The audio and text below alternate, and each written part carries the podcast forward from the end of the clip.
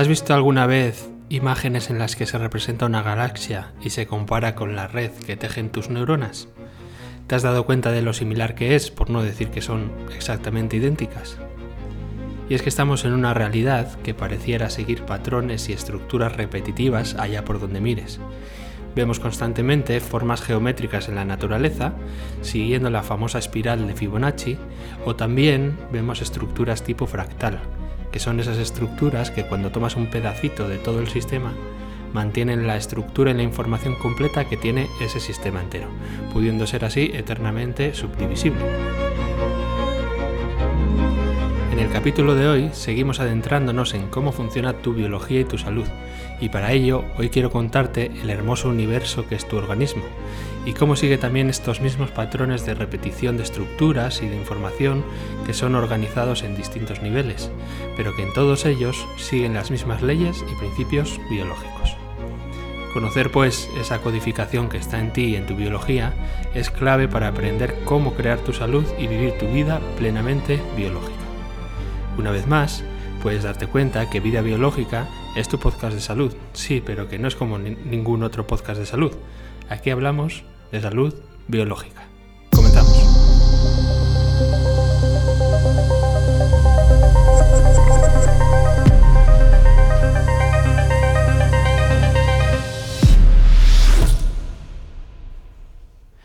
Hoy tenemos todo un reto por delante. Y es que cómo carajo enlazamos lo que te conté en el capítulo anterior con este tema de galaxias y fractales que te acabo de comentar.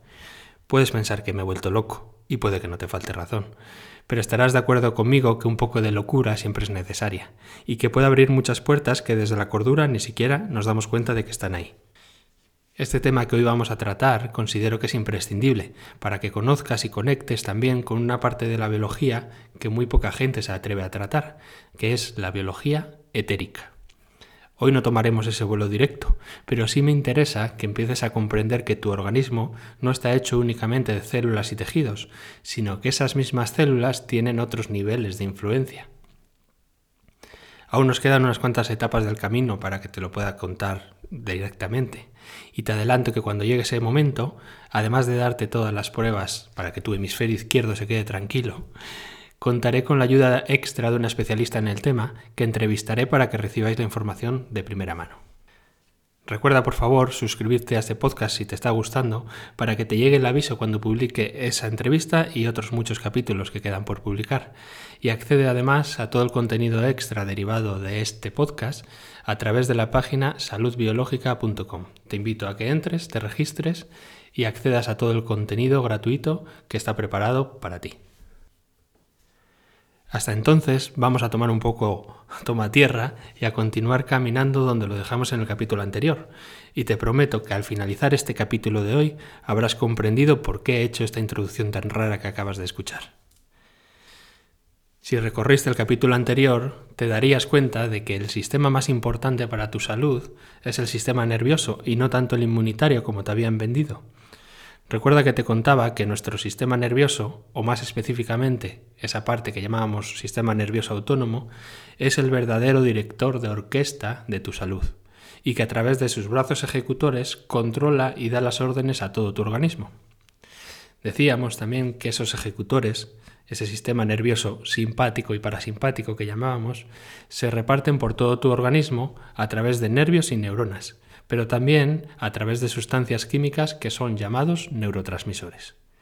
De este modo, son capaces de llegar hasta la última célula del dedo gordo de tu pie y dar el mensaje necesario en cada momento. Tienen una mejor red de reparto que seguro FedEx.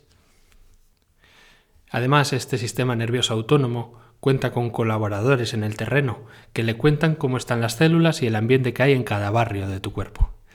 Estos son los receptores de información que envían de vuelta al cerebro información de muchos tipos, como los mecanorreceptores de tus articulaciones, que le sirven a tu cerebro para saber en qué posición estás en relación al espacio, o los nociceptores que se llaman, que son los encargados de avisar si hay algún daño y enviar la señal de dolor. Además de estos, hay otros muchos espías celulares que controlan qué tema de conversación tiene una célula con la célula vecina. Vamos, que esto es como el radiopatio del interior de tu edificio que se entera de absolutamente todo.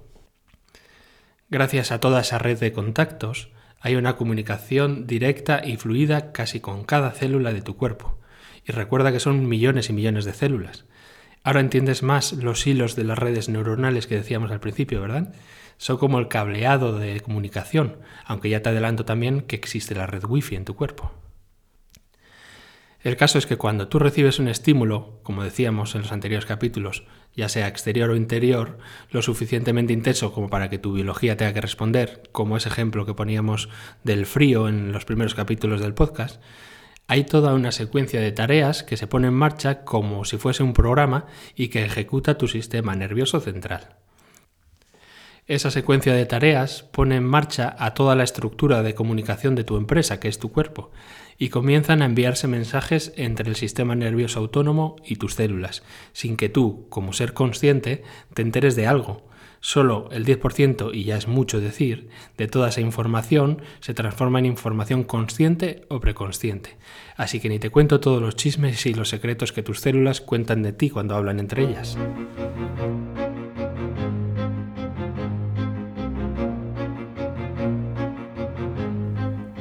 Te propongo que ahora, como si yo fuese un guía turístico de tu organismo, me sigas en la explicación donde te voy a mostrar cómo se produce toda esa comunicación de la que estamos hablando, desde el momento en que recibes ese estímulo estresante hasta que tus células responden, para que comprendas mejor qué son en realidad tus síntomas y cuándo los puedes sentir.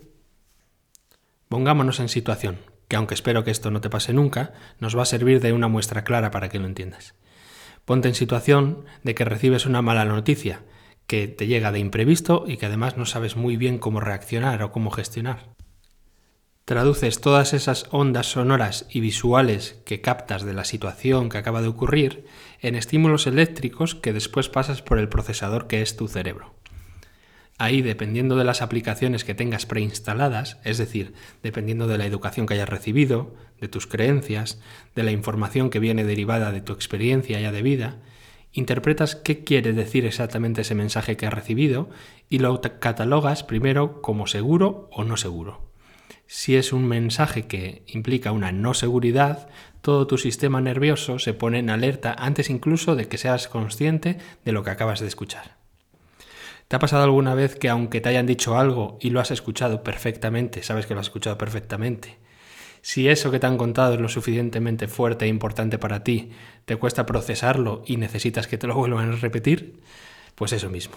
En ese momento tu CPU se queda algo colgada, como tu ordenador de Windows, y tiene que volver a revisar otra vez toda esa información que le ha llegado para decidir en qué categoría de información pones lo que acabas de escuchar. En el ejemplo que estamos siguiendo, como es una mala noticia, tu sistema se pone en alerta y automáticamente se van a disparar los primeros mensajes de aviso a todo tu organismo. Para ello entra en juego, como decíamos el capítulo anterior, tu sistema nervioso simpático, que si te acuerdas es el que se encarga de prepararte para las situaciones relacionadas con la lucha o la huida, además de otras muchas funciones. Ese estímulo simpático fuerte del inicio es el causante de que tus latidos, por ejemplo, se aceleren hasta que te salga el corazón por la boca que tu respiración sea más profunda para captar el máximo oxígeno posible y de que liberes hormonas relacionadas con el estrés que te van a tener en vilo en las próximas horas, aunque esa mala noticia que acabas de recibir se quede solo en un susto. Casi instantáneamente, una vez que has categorizado esa información, se dispara en ti una emoción relacionada con ese momento que acabas de vivir. Enfado, rabia, tristeza, miedo, Depende mucho de ti y de tu experiencia que sea una emoción u otra. Y hasta aquí te aviso, no han pasado ni 5 segundos de tiempo real y ya ha pasado todo esto y mucho más que no me da tiempo ahora a explicarte. Suponte ahora que ese estrés que se acaba de activar se prolonga en el tiempo y es lo suficientemente importante. Y ojo, te adelanto, que no tiene por qué ser una situación dramática como que te quedes sin trabajo, te echen de tu casa, no tiene por qué ser eso. Con que sea algo importante para ti y pueda poner en riesgo o tu supervivencia, o tu sustento, o algo de tu territorio o las relaciones familiares más cercanas, tiene la suficientemente intensidad como para que tu cabeza no pare de dar vueltas al tema durante varios días. Cuando eso pasa, el estímulo simpático se prolonga en el tiempo y en intensidad, y eso empieza a tener sus consecuencias en tu organismo. Ya veremos más adelante que dependiendo del sentido que le des a la información, van a activarse más con ese estímulo simpático, unas células especializadas u otras, aunque en realidad en esos momentos iniciales se activa absolutamente todas las células de tu cuerpo. En ese instante, lo más importante para tu biología es responder y solucionar lo que acaba de pasar. Y es que tu biología se rige por un principio que se llama el principio de economía, que tiene unas implicaciones enormes en tu comportamiento y en muchos contextos que ya te iré mostrando. Este principio no es otro que el que tu cerebro no le gusta gastar energía y que todo lo que suponga un gasto de energía te lo va a poner muy difícil. Por eso, cuando quieres introducir un cambio de hábitos, cuesta tanto al principio, te cuesta tanta voluntad y te da tanta pereza, hasta que eres capaz de poner en piloto automático ese nuevo hábito que acabas de introducir. Pues en este caso pasa lo mismo. Ese estrés constante hace que tu cerebro priorice solucionar eso que quedó a cualquier otra cosa que vayas a hacer y va a dedicar todos sus esfuerzos a que sea así, porque si se mantiene en el tiempo supone un gasto energético importantísimo. ¿Y cómo tú percibes eso? Bueno, pues lo percibes, por ejemplo, cuando piensas de manera obsesiva sobre la discusión que acabas de tener, cuando sueñas además con ese mismo tema, o más aún, cuando ni siquiera puedes dormirte por la noche porque no paras de pensar en lo que pasó. Cuando constantemente no puedes parar de hablar de eso y no puedes hablar de otra cosa, o también, atento, atenta, cuando aunque estés en el sofá de tu casa en modo relax, si algo sucede que te recuerda lo que ha pasado, por ejemplo, que en la serie que estás viendo ocurre una situación similar a lo que te pasó, de repente tu corazón se vuelve a acelerar, notas la misma emoción y tu mente se dispara automáticamente a aquel momento sin que tú entiendas muy bien por qué te ha venido de nuevo esa situación. Con esto empiezas a darte cuenta de que estamos totalmente manipulados por nuestra biología y que poco o nada decidimos nosotros sobre nuestra propia vida, sino que más bien son los impulsos que envía tu biología para que hagas lo que a tu cerebro le conviene más en ese momento.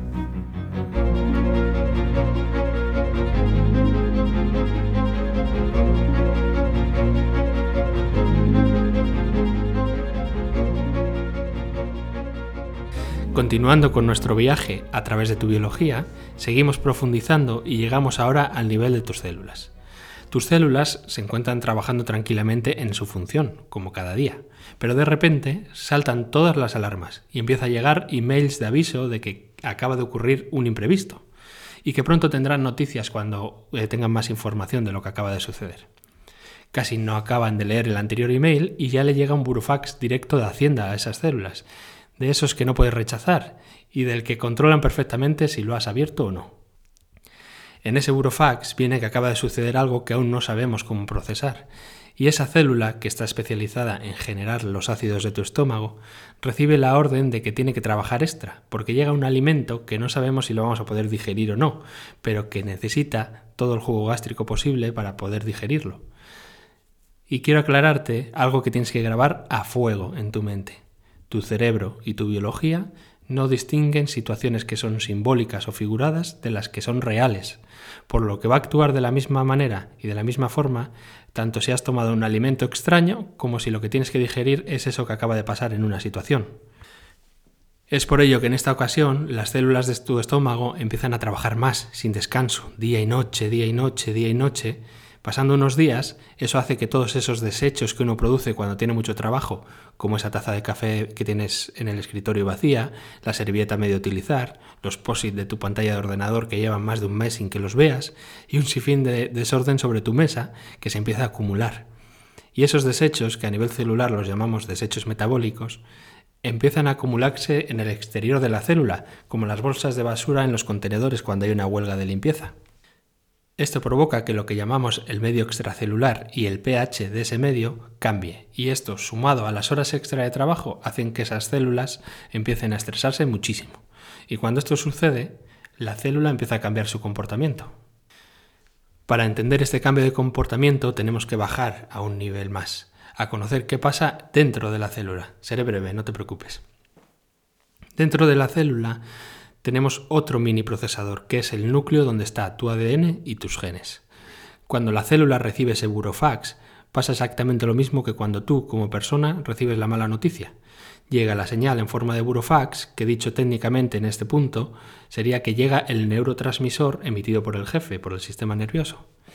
La célula ya tiene un programa preestablecido, exactamente igual que tú, y ante una señal como esa, activa un código de programa que lo que hace es transmitir directamente ese mensaje al núcleo, al procesador central que son tus genes, y que se va a encargar de procesar y elaborar una respuesta.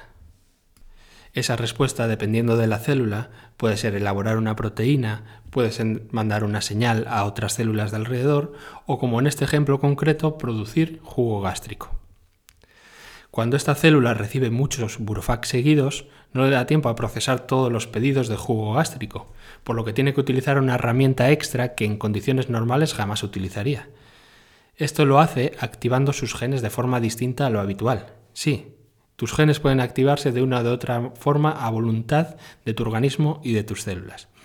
Esto te lo explico más en profundidad en el training en salud biológica que encontrarás en la web, por lo que te invito a que lo realices de forma online y gratuita spot publicitario aparte, la célula en ese momento toma la decisión de que, como no le da tiempo a tramitar todos los pedidos, tiene que duplicarse, que ellas sí que van a poder. Estaría genial ¿eh? que pudieras hacer una copia de ti mismo o de ti misma para duplicar tu productividad. Pues eso hace la célula y empieza a replicarse de una forma más rápida y pareciera que descontrolada. ¿Te suena esto de que las células se multiplican de forma descontrolada? Hmm. Exacto. No te tengo que decir qué pasaría si en ese preciso momento un médico alópata ve en microscopio esas células después de arrancarlas de tu cuerpo a través de una biopsia, ¿verdad? ¿Y qué podrías notar tú en ese momento si se prolonga en el tiempo esta estimulación del simpático? Pues uno de los síntomas que puedes notar es un exceso de ácido del estómago. Tranquilos hipocondriacos, mantenga la calma. No significa que siempre que tengas acidez tus células estén replicando como locas sigue el tour turístico que estamos haciendo y no te adelantes, por favor, que se me descontrola el grupo.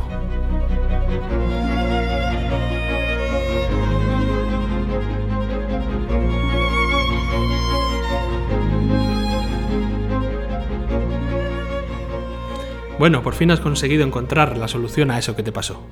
Y además te diste cuenta de que no era para tanto que te dejase tu pareja o que te echaran del trabajo, ya que es mucho peor estar continuamente donde a uno no le valoran que pasar el mal trago durante unos días y después darte cuenta que con tu amor propio te vale, como cantaba Miley Cyrus en la canción.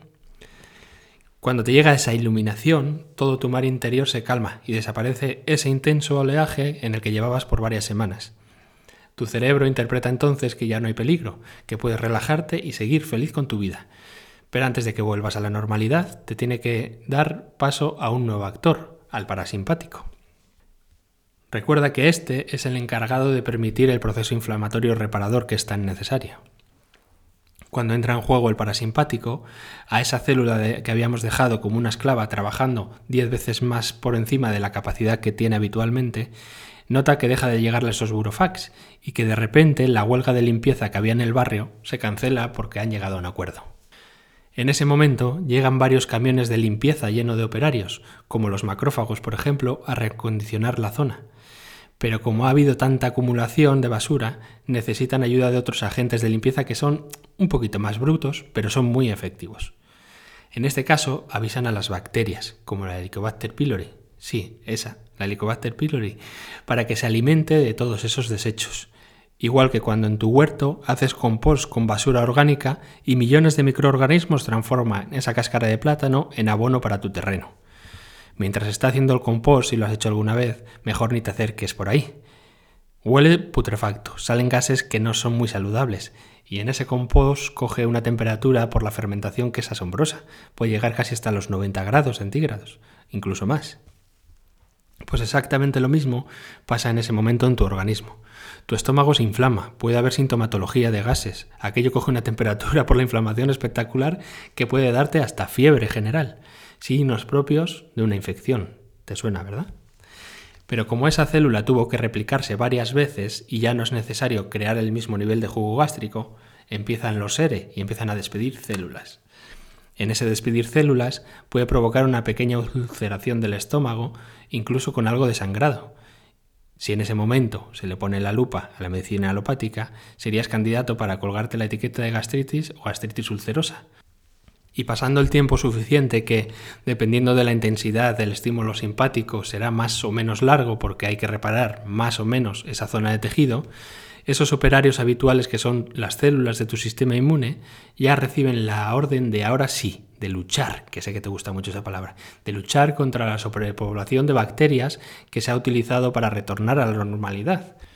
Y a partir de ahí ya conoces la película del sistema inmune. Aparecen los antidisturbios, los anticuerpos, para disolver la trifulca que ha habido y por último vienen los obreros encargados de cicatrizar y dejar nuevo el barrio, como estaba antes de todo este capítulo. Como ves, todo esto pasa en tu cuerpo sin que ni siquiera te enteres de eso que te pasó, que te está afectando además a muchos niveles.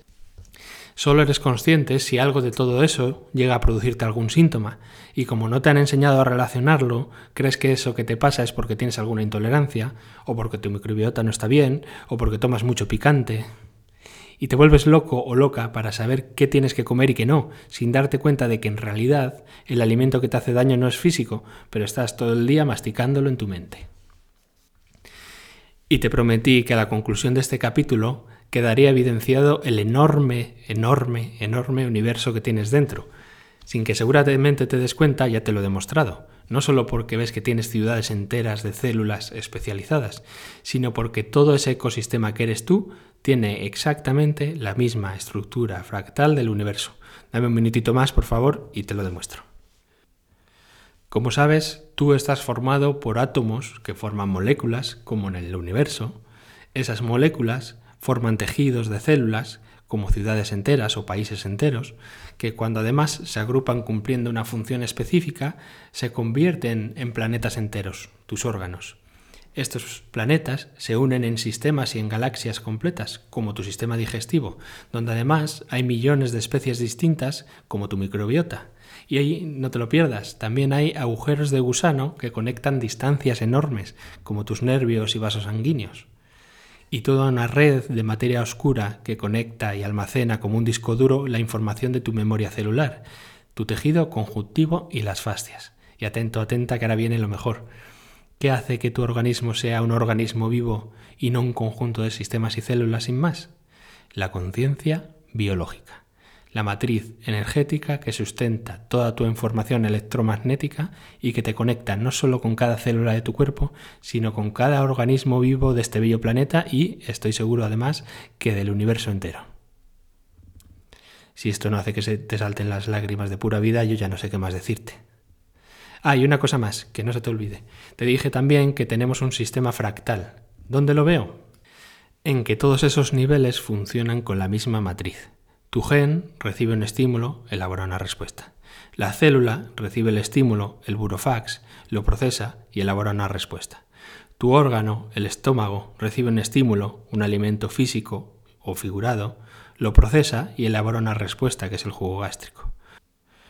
Tú mismo o misma íntegramente recibes la noticia, la procesas y ejecutas tu respuesta, que en este caso ha sido el crecimiento celular para ayudarte a solucionarlo, generando más jugo gástrico encargado de digerir lo que no puedes digerir.